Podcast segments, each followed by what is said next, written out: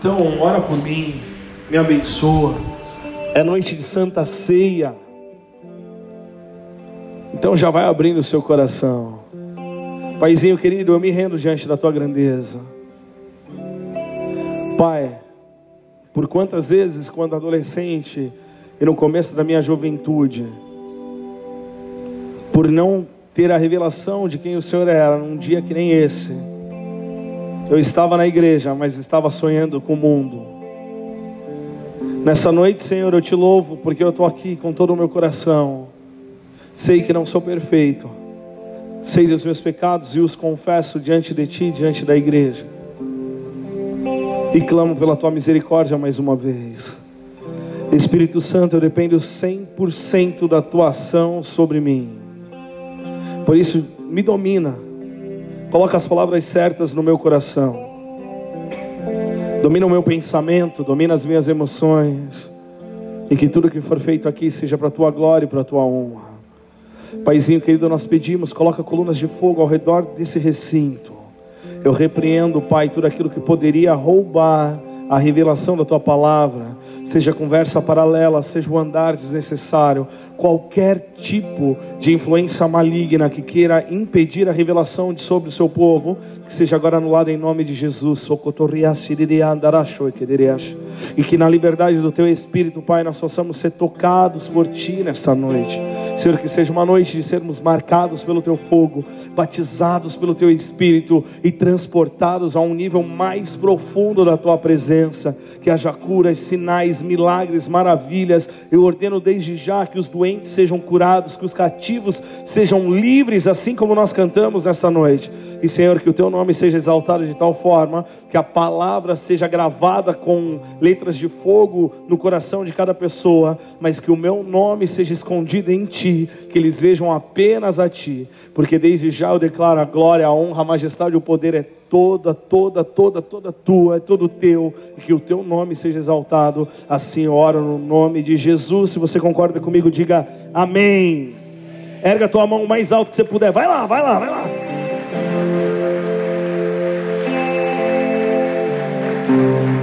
Amo vocês demais. Erga a tua mão, fecha teus olhos mais uma vez e fala assim: Nesta noite, te dou liberdade, Espírito Santo. Destrói tudo que não é teu. Me faz de novo. Eu creio que nesta noite tem algo novo para minha vida. Por isso eu ordeno resistência, sai da minha vida, espírito de revelação, enche-me agora, porque eu sairei daqui transformado para a glória de Deus, no nome de Jesus. Agora sim, aplauda Ele.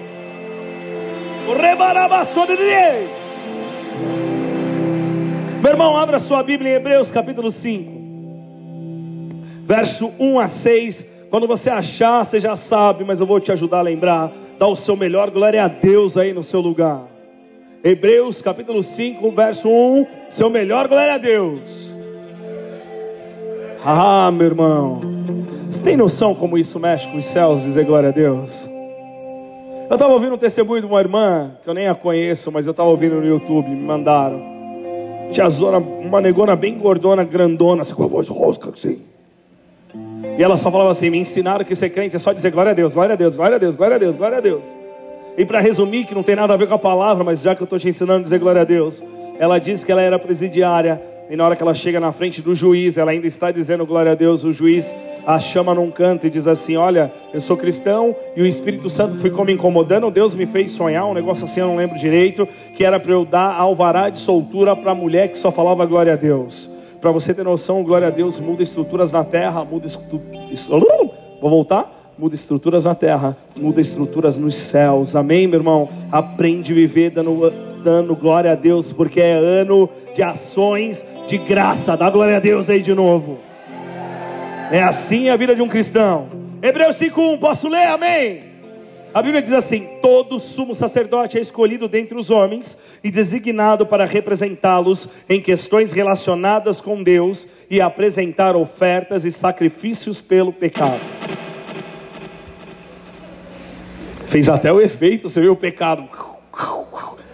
Sonoplastia, aleluia. Verso 2.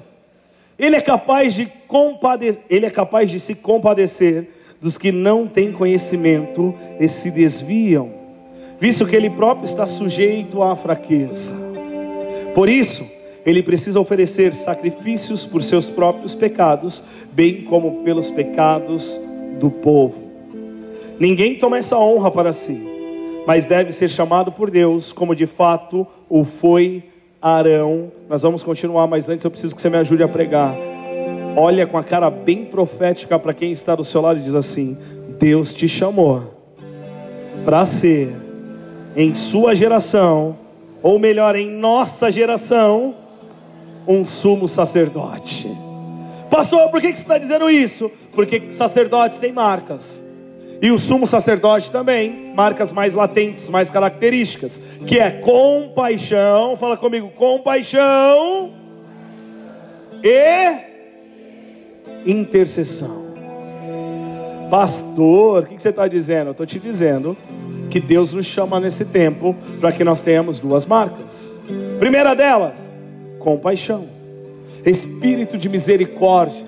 Ao invés, meu irmão, você deve conhecer alguém, não olha para o lado Alguém que viu outro alguém caindo, fala assim: oh, Você não sabe. Fulano caiu, menino, menina. Você achou que ia falar que era só as mulheres, né? Hoje está ruim, meu irmão. Tem uns caras mais fofoqueiros que as mulheres, mas tudo bem.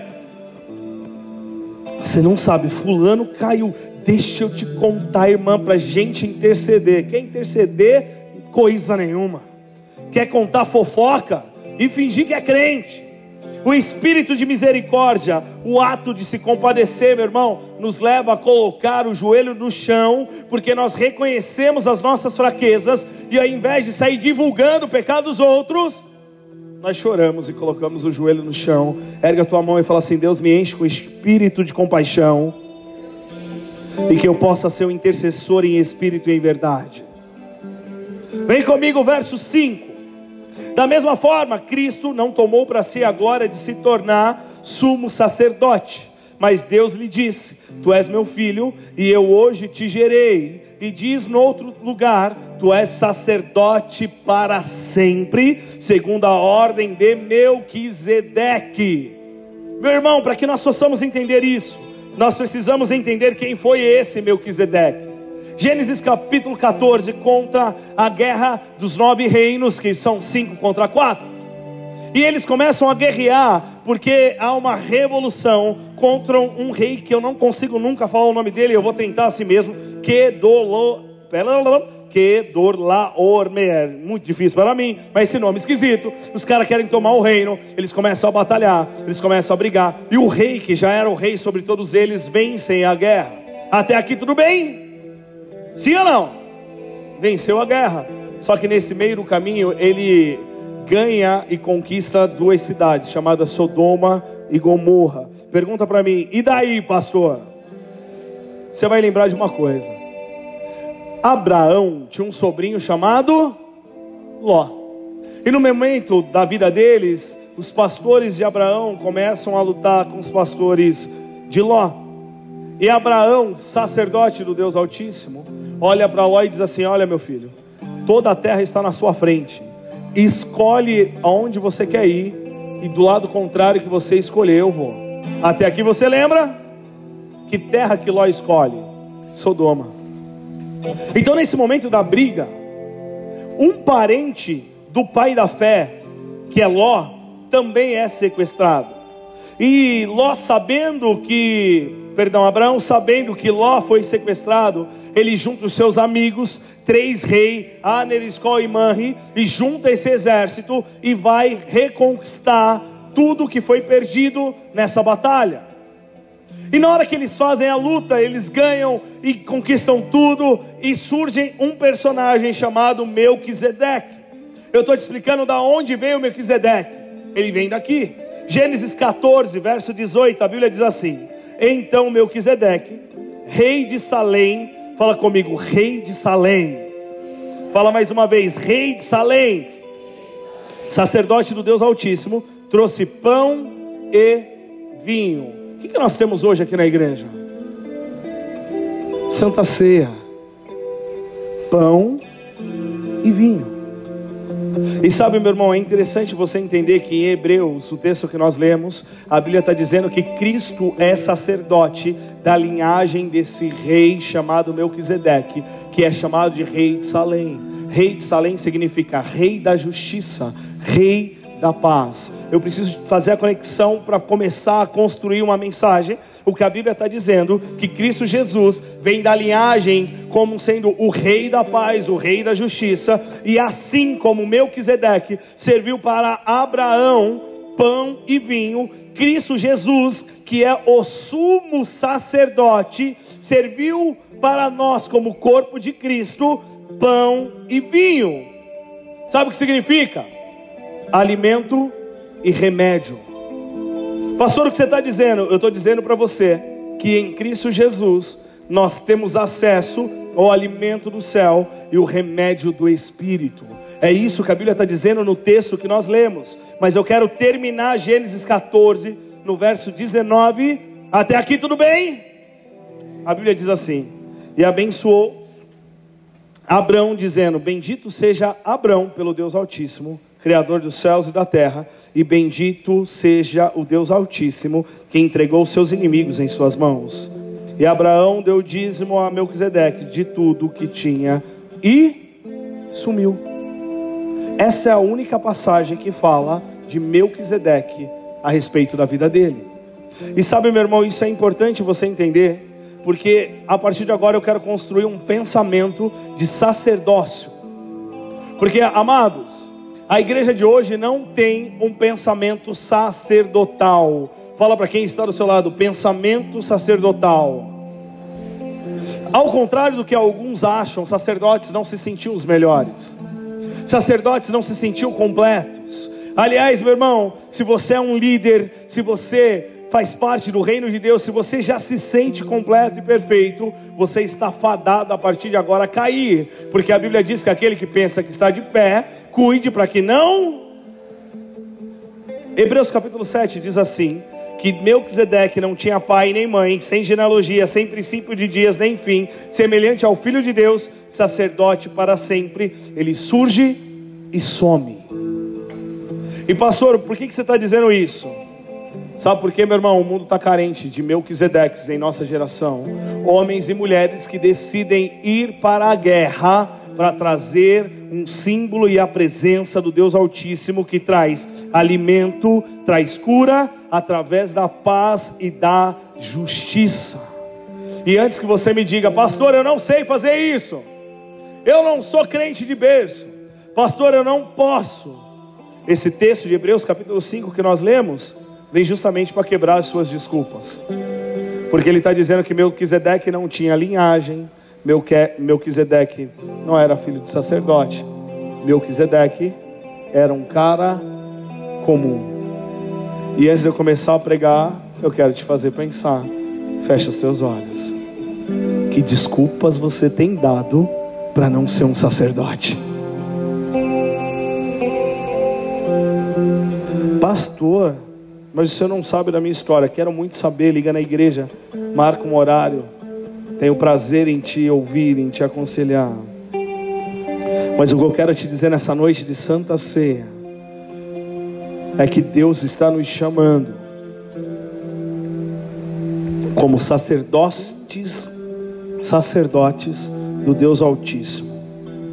E sabe o que alegra o meu coração, meu irmão? Independe de família, independe de história, independe de realizações, basta obedecermos ao Senhor como Melquisedeque fez. Que desculpas você tem nesta noite para dar? Olha para mim. O mundo está doente, sim ou não? O que falta para o mundo ser curado? Porque às vezes a gente lê essa história da guerra, eu não entendo o que Melquisedeque foi fazer lá. Meu irmão, o mundo está em guerra, sim ou não? Fala comigo. Se marcar, nego mata, se marcar, nego pica, põe na mala, tritura. Há um ódio no mundo. Está faltando pessoas que assumem a sua responsabilidade de ir no meio da guerra e dizer: opa, há um Deus sobrenatural que é justiça e paz. Faltam Melquisedeques sobre a terra. homens e mulheres comuns que decidem se entregar como sacerdotes do Deus Altíssimo. Sabe, querido, o que a Bíblia está dizendo? Que Jesus, tal qual Melquisedeque, não veio de linhagem sacerdotal, não tinha uma história relatada, e se você pensar nisso é muito engraçado, porque Jesus nasce, faz 12 anos, e depois a história dele some. É como Melquisedeque, você não sabe de onde veio? Sabe depois que ele, como filho de José e Maria, surge com 30 anos para mudar a história. E aqui eu quero fazer uma ponte. Quantas vezes nós pensamos que Deus chamou alguns para mudar a história, quando na verdade Deus está esperando uma resposta a mim e sua em dizer: Eu quero mudar a história. Porque quando a gente lê a história das guerras na Bíblia, a gente não entende. Fala, ah, tá bom, acabou a guerra, conquistou e vamos embora. Mas não era assim. O natural numa guerra como essa que eu narrei para você de Gênesis 14 era que todos eles acabassem em algum momento brigando pelos despojos e que tivesse uma nova guerra, uma nova guerra, uma nova guerra, uma nova guerra, uma nova guerra, como nós temos guerra até hoje no Oriente Médio. Só que quando surge o sacerdote, o sacerdote traz dois atributos. O sacerdote traz pão e vinho. Fala comigo, pão e vinho. Fala mais uma vez, pão e vinho. Pão e vinho, meu irmão, é alimento para a sua alma, para o seu espírito e remédio para que você possa ser curado. Pastor, o que você está querendo dizer? Eu estou querendo dizer que hoje é noite de Santa Ceia. Você pode dar glória a Deus? E o Senhor trouxe para nós pão e vinho. Só que nós somos sacerdotes. E eu não quero me demorar nisso, porque eu quero falar de Cristo, o sumo sacerdote. O texto que nós lemos é muito claro em dizer que nós podemos ser escolhidos por Deus para ser sacerdotes. Mas Cristo Jesus foi chamado de sumo sacerdote para sempre. E hoje eu quero trazer características daqueles que se tornam sacerdotes, quando são usados pelo sumo sacerdote. Me fiz claro até aqui? Amém? Mas antes nós precisamos ser curados. É Santa Ceia. A Bíblia nos ensina que nós devemos avaliar a nós mesmos para então comer a ceia. E eu quero te convidar a fazer isso. A olhar para dentro do seu coração a avaliar para quem que você precisa pedir perdão e liberar perdão. Porque nós vamos cear no meio da palavra, para então eu efetivamente começar a pregar. Apaga a luz para mim, tá? Não olha para mim não, meu irmão. Avalie-se, pois o homem é assim mesmo. Então coma e depois beba, para que não haja acusação Sabe, meu irmão, nós temos pão e vinho nessa noite, não só como um símbolo. Nós temos pão e vinho nessa noite para que haja cura e alimento e espiritual pra, sobre nós. Paizinho querido, eu ordeno no nome de Jesus que toda resistência e todo embaraço das trevas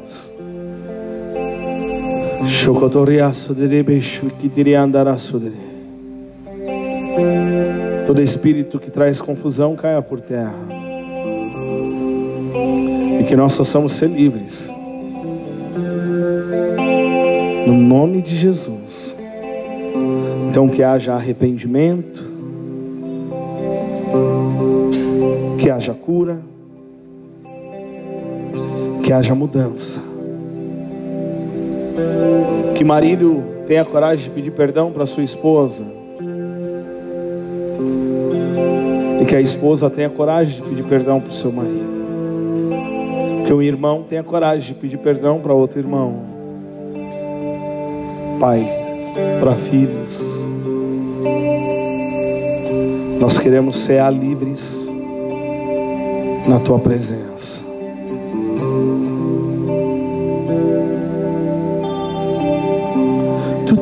Nome sobre todo nome. Tens um nome sobre todo nome. No céu, na terra, debaixo da terra.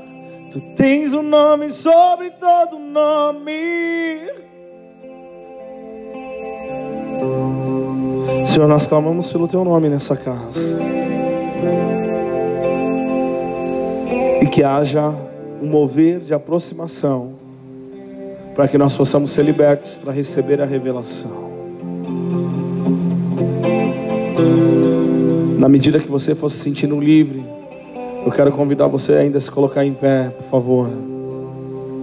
Se tiver que pedir perdão para alguém, peça perdão. Antes de pegar o cálice. Intercessores, se liguem.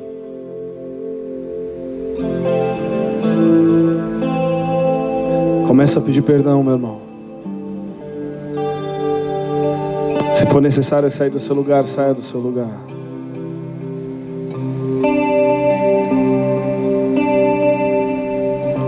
Chodoreaço de candarabaço de libeche.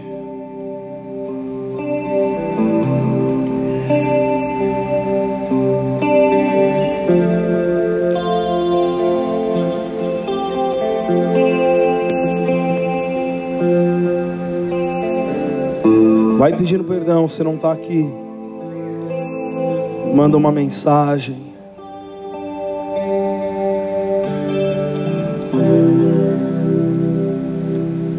mas não tome indignamente. E calma que você já vai entender por que, nós vamos ser no meio e não no final. À medida que você for se sentindo livre no Espírito, sai do seu lugar, pega o seu cálice, pega o seu pão. Na mesma ordem, querido, vem pelo meio, volta pelas laterais.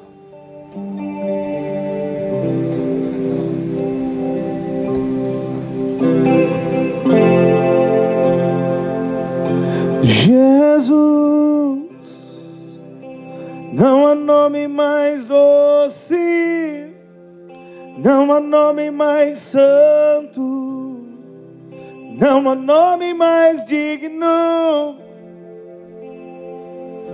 Jesus, toda a terra estremece, os joelhos se dobram, os anjos se curvam Jesus, não há nome mais doce.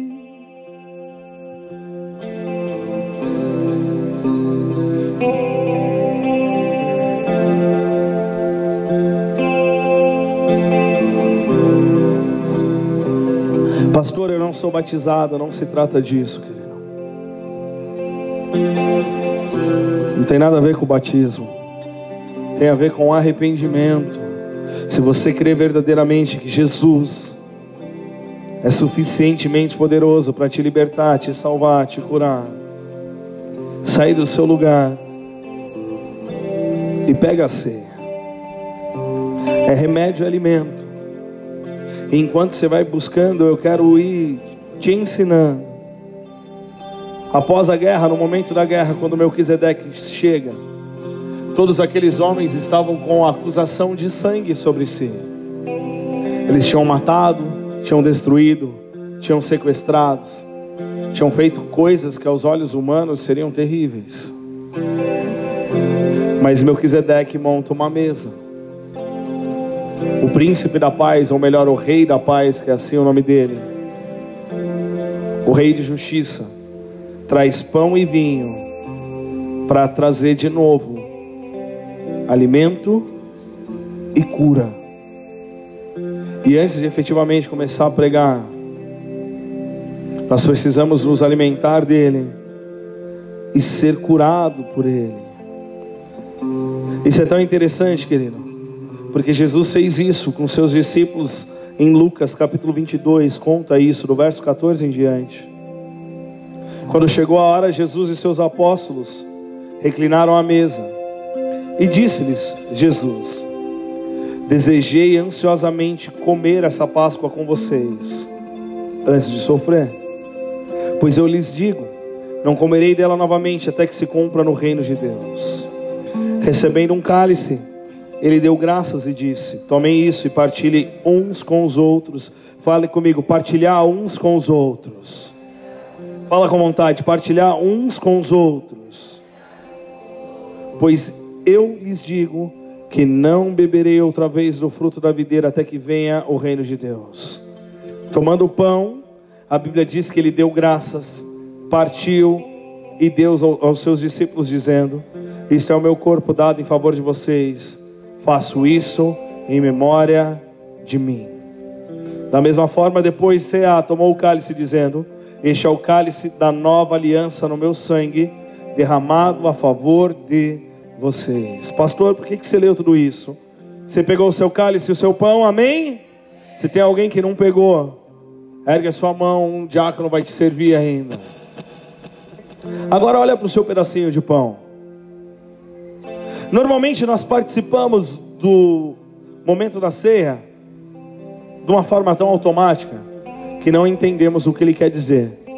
E hoje eu quero abrir a sua mente para você entender através de Melquisedeque porque Cristo, o sumo sacerdote, vem da linhagem desse cara. Toda vez que eu pego esse pedacinho de pão num culto, você está com seu pedacinho de pão na sua mão, amém? Eu tenho que lembrar que quando eu me alimento, eu tenho que partilhar uns com os outros. Sacerdócio. Ei, coisa fofa. Não adianta você só vir no culto, se lá fora você não partilha o pão que é Cristo com aqueles que te cercam. Não adianta você fazer disso um momento religioso e mecânico. Eu como do pão, tomo do vinho e estou bem. E aliás, nos ensinaram que nós só poderíamos comer e beber quando estava tudo, tudo. Você sabia que é justamente o contrário? A primeira Santa Ceia acontece depois da guerra. Os caras estão arrebentados, os caras estão sujos, os caras estão fora do padrão. Eles estão precisando de alimento. E sabe o que acontece? O sacerdote real, o sacerdote verdadeiro, ele entende que o pão é justamente para aqueles que estão fracos e não para aqueles que estão fortes. É para aqueles que precisam retomar a energia, recobrar as forças, porque o mundo está em guerra. E quando nos ensinam que nós devemos comer só quando está tudo bem, olha para mim, não se distraia, está tirando a força do corpo de Cristo de gerar novamente pessoas que podem se reanimar e voltar para a guerra. O verdadeiro sacerdote, ele se enfia, ele vai, ele rasteja em meio à guerra para levar alimento para aqueles que estão feridos na guerra, para que eles possam retomar a força para continuar. Sabe o que significa?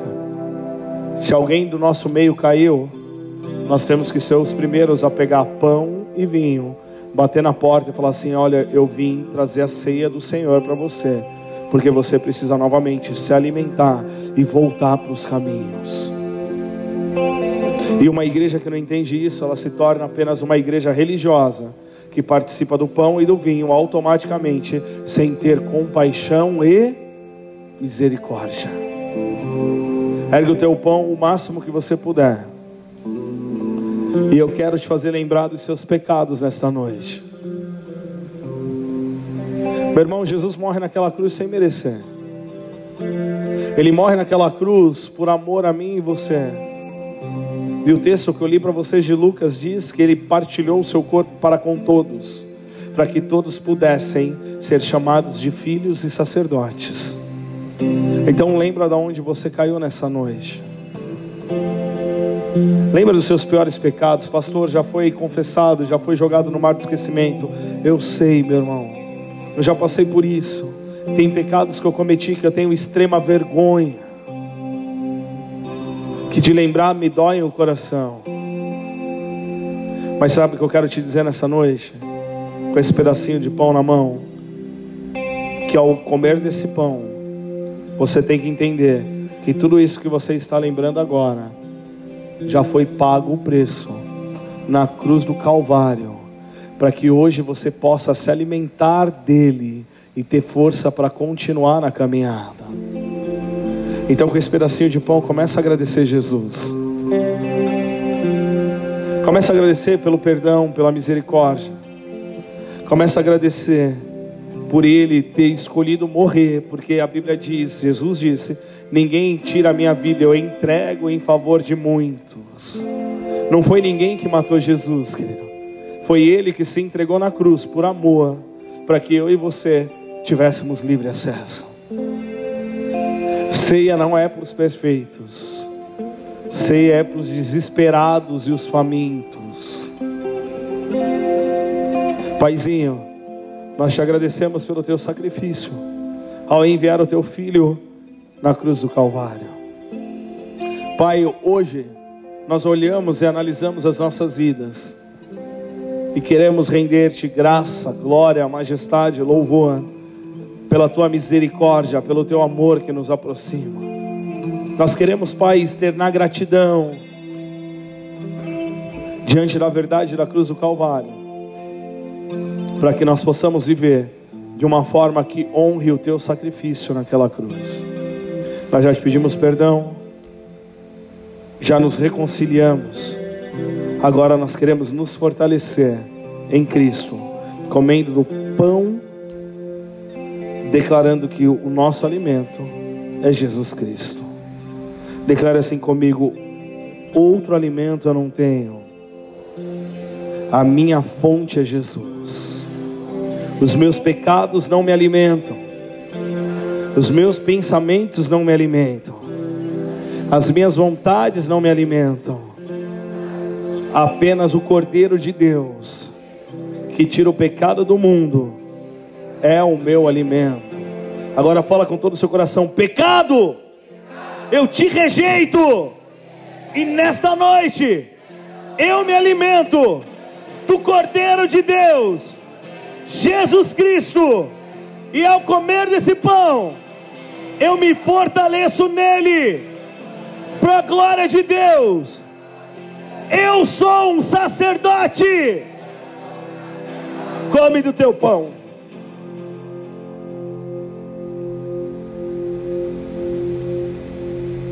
Agora pega o seu cálice. Você crê verdadeiramente que Deus te chamou para ser um sacerdote? Sim ou não? O que sacerdotes fazem? E agora eu começo a pregar. Eu quero te ensinar o que é ser um sacerdote. Porque uma igreja que não entende o que é sacerdote, ela se torna uma igreja de fariseus. Olha com carinho para quem está do seu lado. Pode baixar sua mão para não ficar cansado com o cálice. Só não derruba o cálice. Diz assim para ele: Você não foi chamado para ser fariseu. Fala para mais uns dois ou três. Você não foi chamado para ser fariseu. Pastor, o que o fariseu tinha? O fariseu achava que era super sacerdote. Então ele se sentia tão santo, tão puro, tão bonito, tão gostosão, que ele não queria servir ninguém. Sabe, noite de Santa Ceia, querido, tem que ser uma noite de servir uns aos outros, porque é aqui dentro que começa o nosso sacerdócio. Então pega o seu cálice e serve alguém. Vem aqui, Michael. Eis o nome sobre todo nome. Obrigado.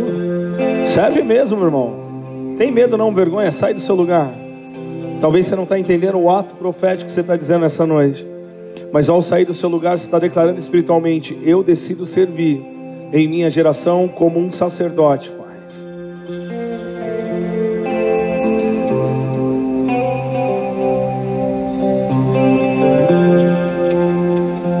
Shikatarabasoderebesh. E céus e terra se encontram alinhando o universo o leão e céus e terra. Deixa eu te fazer uma pergunta. Por que, que você parou de servir? Não, não volta não, não volta não. Eu estou te ensinando, não volta. Calma. Sabe o que, que é? Nós sempre achamos que fizemos o suficiente. E sabe a maior lição que eu poderia te dar nessa noite de ceia? é que a nossa satisfação está nos impedindo de levar o reino onde nós temos que levar. Porque um sacerdote, ele entregava a sua vida em prol do reino. O que ele entregava? Então ele não tinha herança. Não tinha herança. Ele não tinha vida fora do templo. Ele se comunicava com a sociedade ele servia a sociedade, mas ele tinha entregue a sua vida por completo, a ponto de viver apenas querendo ver o sacerdócio dando certo. Sabe o que eu quero mexer no seu coração nessa noite? Que uma igreja que não entende o que é o serviço sacerdotal e uma igreja que não entende que não dá para começar a servir e para, ela está fadada a parar no tempo. Sabe, eu quero te dar exemplos físicos essa noite, porque nós vamos sair dessas portas e ter uma terra sedenta por sacerdotes que servem. Ergue o teu cálice, porque ele é remédio para você e para mim. Pai, nós te agradecemos pelo sangue do Cordeiro, que tira o pecado do mundo. A tua palavra diz que esse sangue nos traz uma nova aliança, e ele é derramado a favor de nós. Nós estamos erguendo esse cálice nessa noite, Senhor, para clamar por essa nova aliança. Eu, como profeta nessa casa, eu quero declarar, Senhor, uma nova ordem sacerdotal sobre essa casa. Uma geração de Melquisedeques, vai, homens que decidem ir à guerra, ainda que a sua história anterior não seja contada, ainda que as suas histórias se resumam a três versículos, homens e mulheres que decidem ser reis e rainhas da paz, reis e rainhas da justiça que decidem ir para a guerra e apaziguar aquele momento onde tudo estava tenso, homens que decidem ser verdadeiramente e mulheres que decidem ser verdadeiramente sacerdócio do Altíssimo. Que ao tomar desse suco da videira nessa noite, haja sobre nós uma nova aliança. Assim nós oramos no nome santo de Jesus. Amém. Toma do seu cálice.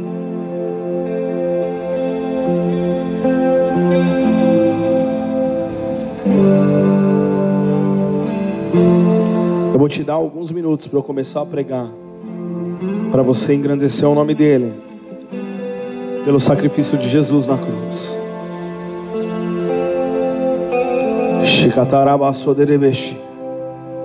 Da sua forma, renda graça, renda glória Agradeça pelo sacrifício dele.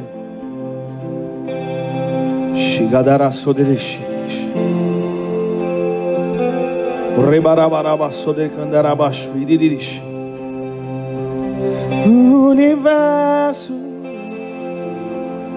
E o leão rugiu no trono, céus e terra,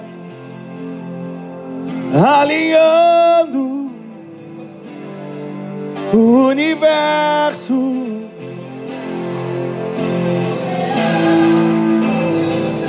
Acende a luz para mim, por favor. Posso começar a pregar? Amém? Então olha para quem está do celular e fala assim: agora você presta muita atenção.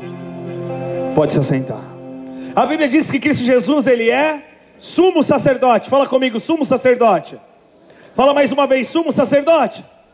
Pastor, o que era o sumo sacerdote? Era a pessoa responsável em tirar o pecado da nação.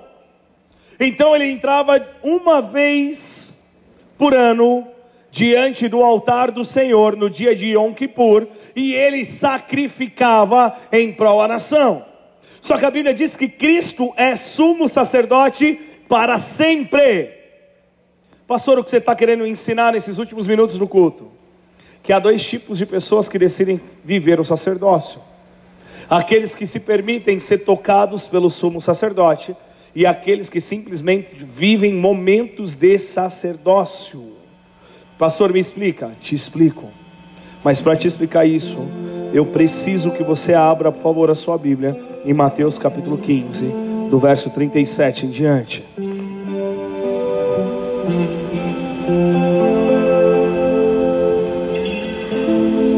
Posso ler, amém? Ainda não? Bora. Mateus 15, 37 a 39 diz assim: Mas Jesus, com um alto brado, expirou, e o véu do santuário, o véu do santuário, eu vou perguntar até se repetir: o véu do santuário, fala assim, se rasgou. O que aconteceu? Ué? Mateus 15? Ou é Marcos? Passei errado, hein? Por isso que não está batendo. Peraí, querido, fala para quem está do seu lado, o pastor também erra. Não bateu, Lu? Ah, por isso. É Marcos. Obrigado, hein? Marcos 15, 37. Agora sim. Aleluia. Ah, ué. Ô Lu, você está me trollando? É Marcos, Flor. Marcos. Aleluia. Aplauda o Senhor pela vida da Lu. Posso ler, querido? Eu vou correr, prometo, não vou me enrolar. Marcos 15, 37. Quem achou, dá uma glória a Deus. Mas Jesus com alto brado expirou. E o véu do santuário, em quantas partes? De alto a. Quando o centurião que estava em frente de Jesus ouviu o seu brado e viu como ele morreu, disse: Realmente esse homem era filho de. Meu amado, quando Jesus morre, ele rasga a divisão do santo e do santíssimo. Sabe o que nós fizemos no momento da ceia agora? Rasgamos em nossos corações a divisão do santo com o santíssimo. Porque normalmente querem nos ensinar que, a, que o sacerdócio não pode se misturar com aquele que não é o supra-sumo da santidade. Só que um verdadeiro sacerdote, ele tem que entender que a função dele é ir onde os perdidos estão, carregando em suas mãos pão e vinho, alimento e remédio, e fazendo com que esses que estavam perdidos possam adentrar novamente num lugar que é para os santíssimos. Sabe, uma igreja que não entende isso, no momento de carnaval, ao invés de dobrar o seu joelho, ao invés de clamar por misericórdia, ela entra diante de Deus dizendo: Meu Deus, Deus de justiça, manda fogo e manda para o inferno. Só que fala para quem está do seu lado: o véu se rasgou. E ao entender isso, cabe a mim e você ser aqueles que atraem as pessoas para o Santíssimo.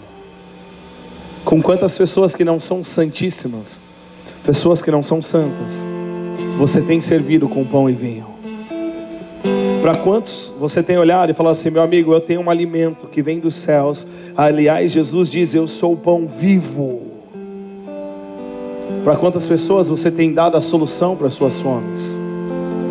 Sabe, eu quero resumir a palavra dessa noite com duas frases muito simples para que você possa refletir que sacerdote nós somos, que não tem compaixão e não tem intercessão, e que tipo de sacerdote nós somos, que não tem pão e vinho. Sabe, uma igreja que não tem pão e vinho, ela não serve. Aliás, a Bíblia diz que falta pão na casa de pão. Sabe o que significa? Às vezes nós estamos dentro da casa do Senhor, onde tem um alimento, nós estamos dentro da casa do Senhor, onde nós temos aquilo que é cura para as dores do mundo, mas somos tão indiferentes, para que, indiferentes àqueles que estão à nossa volta, que nós conseguimos encher a barriga e não repartir o pão. E sabe, meu irmão, uma igreja que não reparte o pão, ela não é igreja. Um cristão que não reparte o pão, ele não é cristão. Mas eu preciso definir para você o que é esse pão. Eu já citei para você, Cristo se definiu como o pão vivo que vem, que veio e sempre virá dos céus. Amém? Então o que é o pão? A verdade do Evangelho. Que ao invés de apontar o dedo em acusação, é dizer, meu amigo, a dor que você sente, a fome que você tem, ela não é do sexo ilícito, não é do sexo fora do padrão, não é da televisão que você tem fome, não é de dinheiro que você tem fome. Aliás, há uma música do mundo que pergunta: você tem fome do quê? E na verdade, quando uma igreja tem pão, quando um cristão tem pão, ele sabe que ele é a solução para aqueles que o cercam, porque ele carrega consigo a verdade do reino.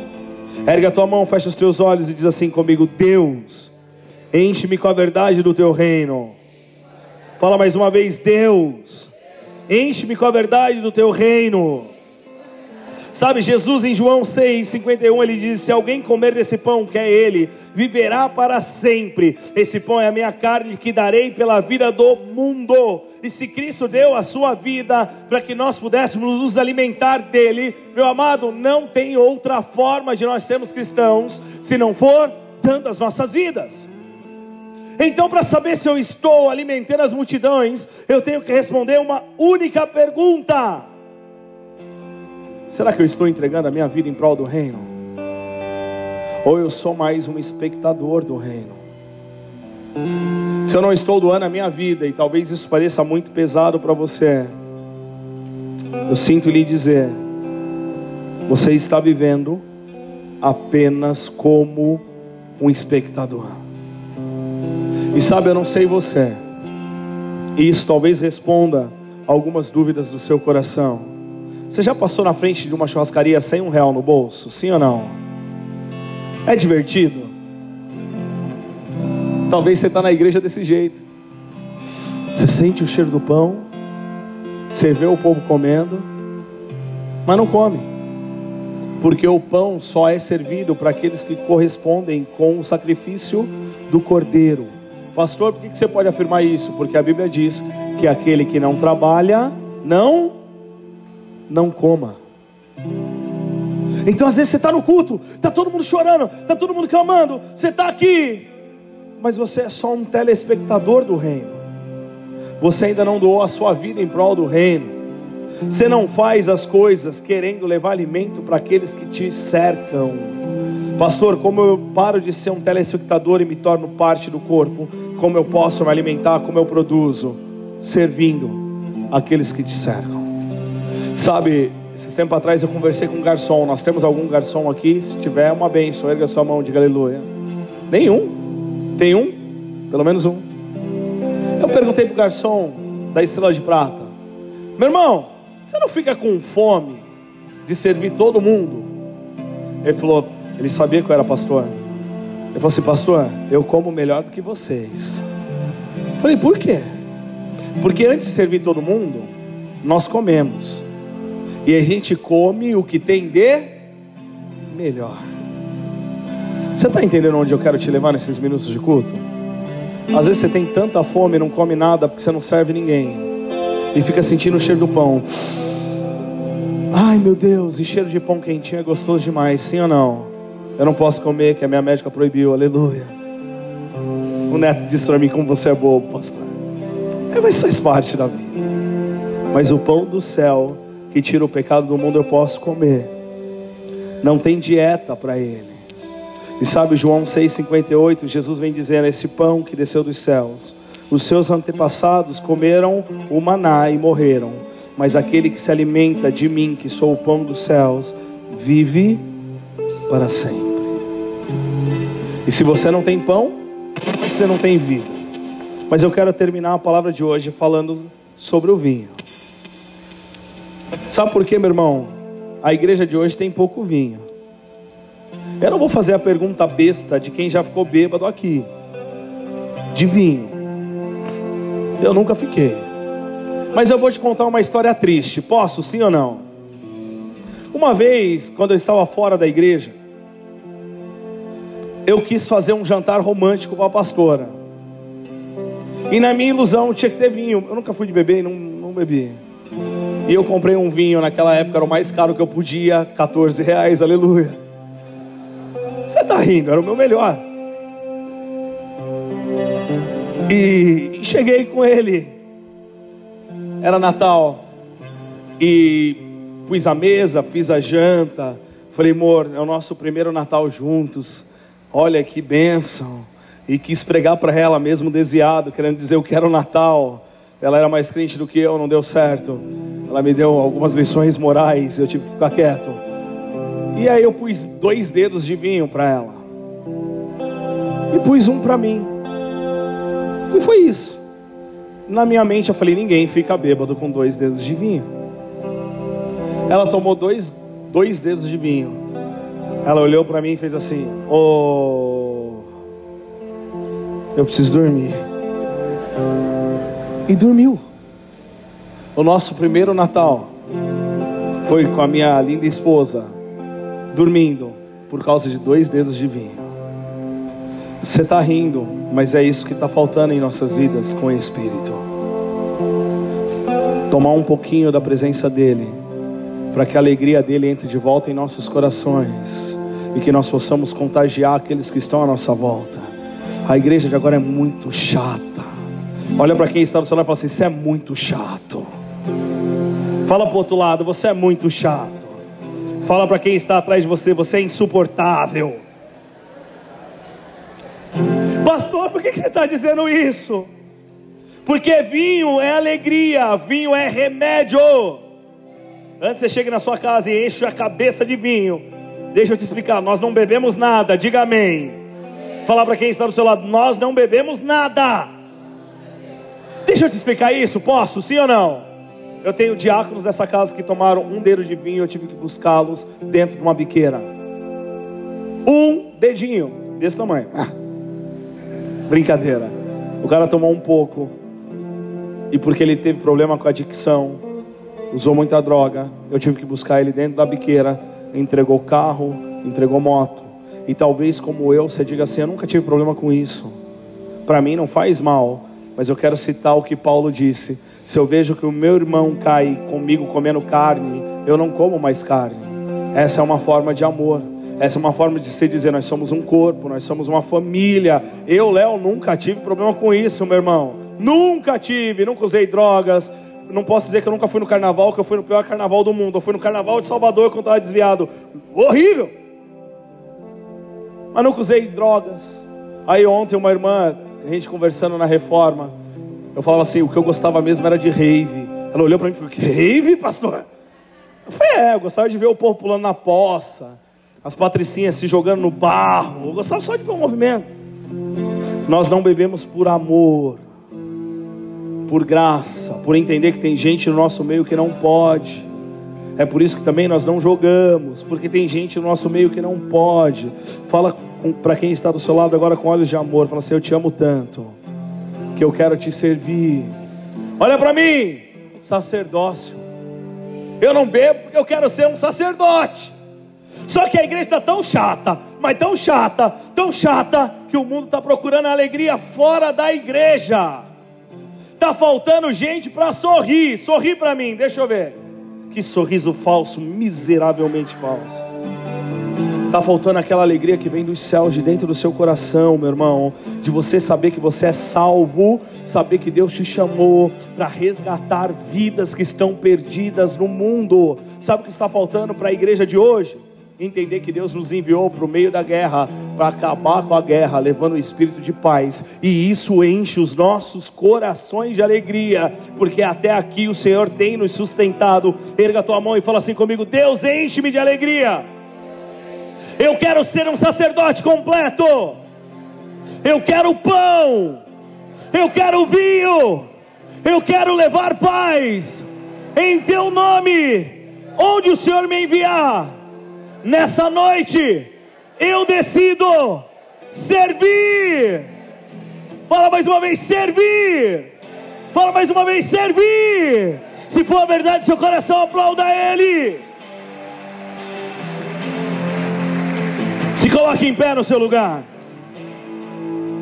Nós vamos orar por isso porque nós temos uma cidade a ser conquistada. Põe a mão no ombro de quem está do seu lado e diz assim: Nós temos uma cidade a ser conquistada. Chacoalha ele, balança ele. Mas sabe como que essa cidade vai ser conquistada? Com sacerdócios verdadeiros, pessoas que decidem não apontar o dedo, mas decidem servir. Sabe, meu irmão, eu quero te contar um último exemplo e nós vamos orar juntos. Eu sou terceira geração de crente. E veio de um tempo que dizia assim para a gente: a igreja cresce naturalmente.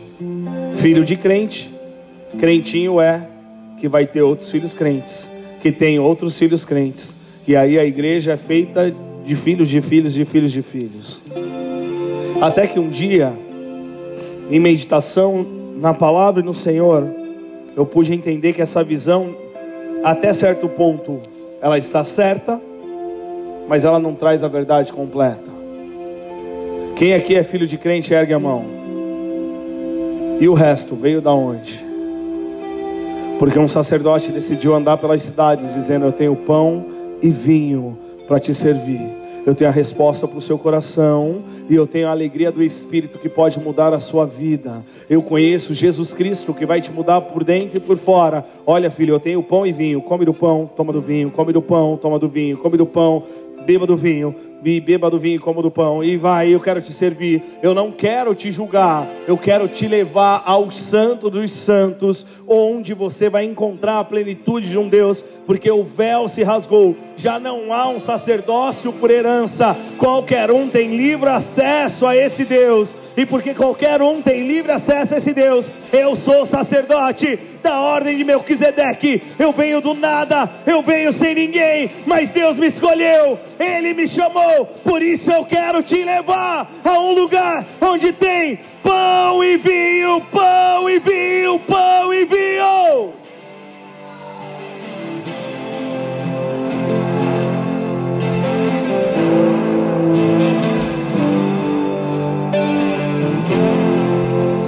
Mas não dá para servir sem ter. Não dá para se dar aquilo que não se tem. Então, nesses minutos finais do culto, eu quero te convidar a ser sincero.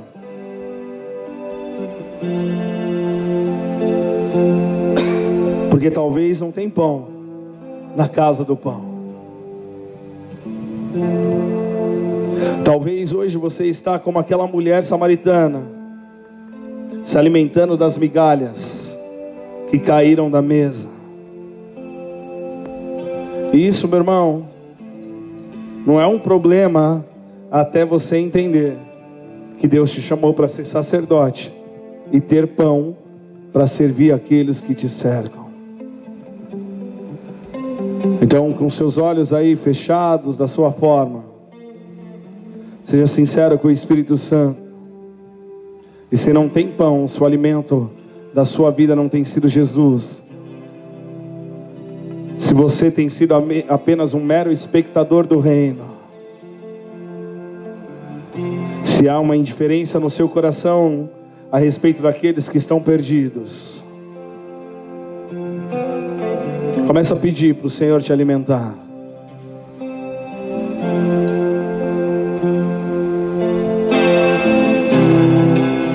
Primeiro pede perdão pelo espírito de indiferença. Sabe aquele bêbado que tem do lado da sua casa? Ele precisa do pão. Ele precisa do vinho novo.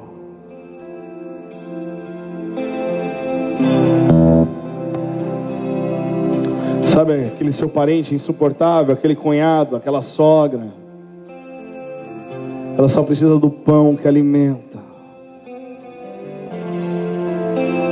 Ela precisa do vinho que gera a alegria do espírito. Sabe, o vinho no Novo Testamento, ele era jogado nas feridas daqueles que estavam machucados, porque ele era remédio também.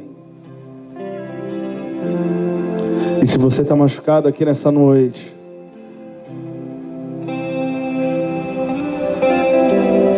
seja curado agora em nome de Jesus. Seja na alma, no corpo ou no espírito. Que o vinho novo recaia sobre você.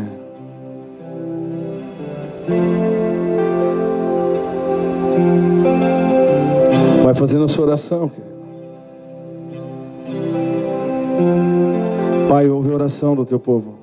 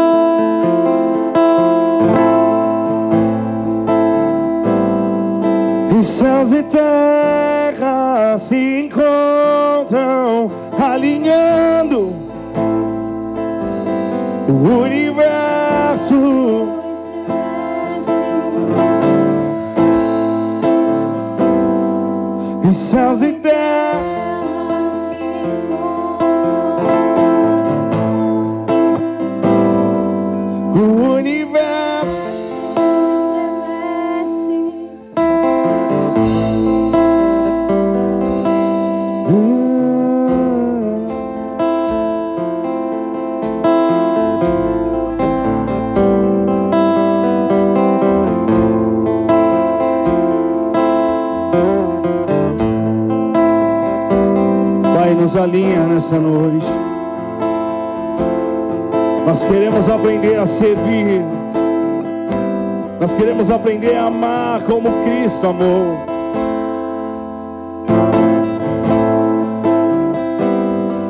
E céus e terra.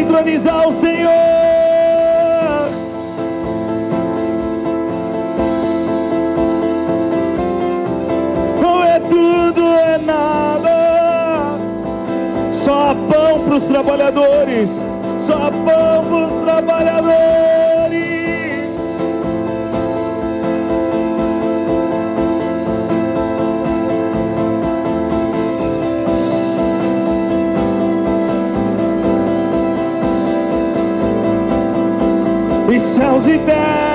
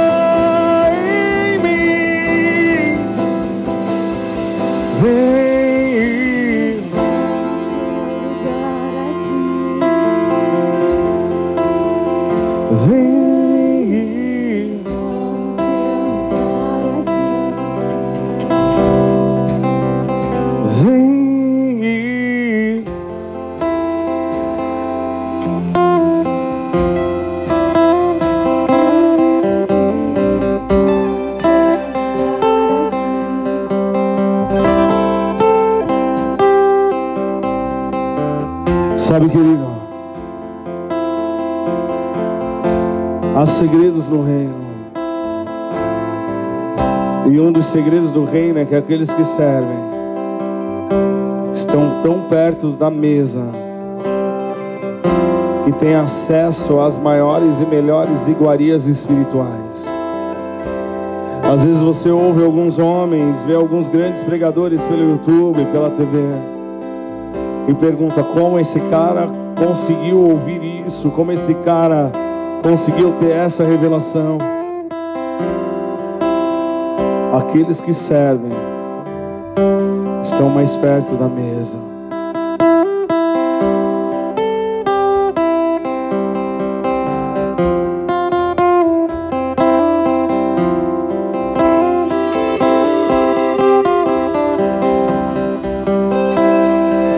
Decida servir nessa noite. Eu não vou te chamar aqui à frente, meu irmão. Mas que você faça isso em espírito e em verdade aí no seu lugar.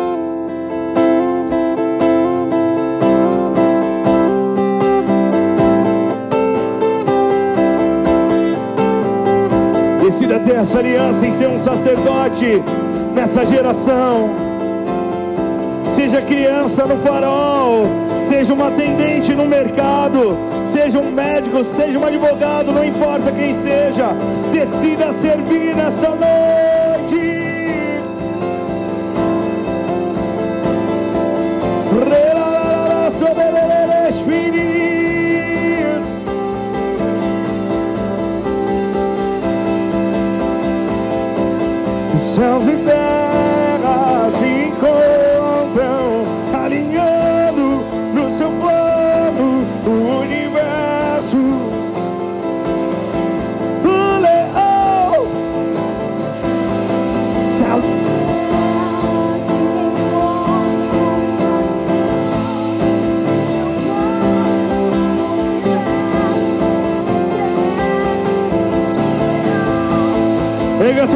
Declare: Vem e toma o teu lugar.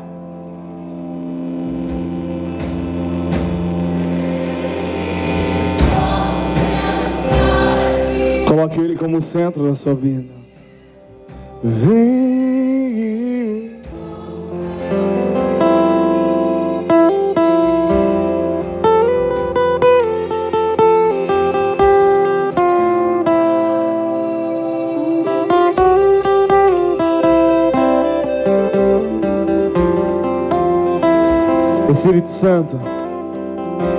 Clamamos no final deste culto. Revela-nos, Pai, especificamente, gera nomes em nossos corações de pessoas que hoje estão distantes da tua verdade, mas que precisam ser servidas para que elas possam se alimentar novamente do pão e do vinho. Nós não queremos sair daqui, Senhor, com uma teoria vazia. Não queremos sair daqui, Senhor, com uma emoção. Mas clamamos nesta noite. Queremos sair daqui com uma missão. Com uma missão. E céus e terra